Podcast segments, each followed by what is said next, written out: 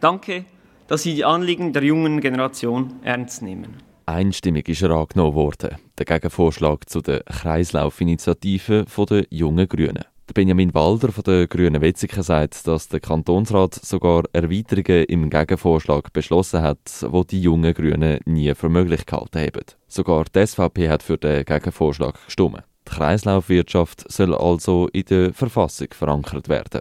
Der Julian Grocci, Präsident vom Initiativkomitee, begrüßt den Gegenvorschlag. Es gäbe aber sicher grosse Unterschiede zur ursprünglichen Kreislaufinitiative. Also ich glaube, der größte Unterschied ist, dass ähm, die ursprüngliche Initiative ein bisschen dedizierter auf den privaten Konsum abzielt und auch, dass ähm, wir mit der Initiative natürlich auch haben wollen, Problem von Mikroplastik in der Umwelt angehen und vor allem den Giftstoffen, die in die Umwelt eingetragen werden.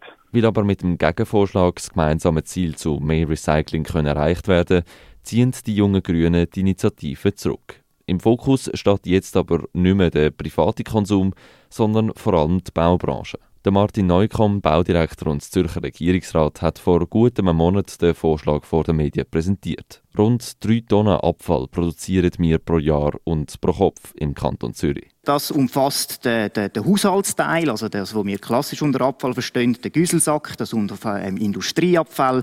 Aber, und dort ist der grosse, der grosse Brocken, das sind Bauabfälle, also Abfälle, die auf dem Bau entstehen, beim Rückbau von Gebäuden, verschmutzten Aus Aushub und so weiter. Klar sagt das ein bedeutender Teil vom produzierten Abfall, aber dass zum Beispiel das Thema Food Waste beim Gegenvorschlag auf die Seite geschoben worden ist, das ist nicht so erfreulich, meint der Julian Grotschip, Vorstandsmitglied bei den Jungen Grünen Zürich. Also das ist natürlich für uns schon ein bisschen störend. Das hat auch der, der Vorschlag von der GLP, der Änderungsantrag, das nochmal ein bisschen wie besser ausformuliert im Gegenvorschlag. Das finden wir natürlich schade. Auf die andere Seite ist es natürlich so, dass es sich um einen Verfassungsartikel handelt und dass man natürlich auch den privaten Konsum mit reinlassen. Es ist ja eher, es ist ja, es ist ja sehr eine hohe Flughöhe mit dem Verfassungsartikel. Die Kreislaufwirtschaft auf Verfassungsebene regeln.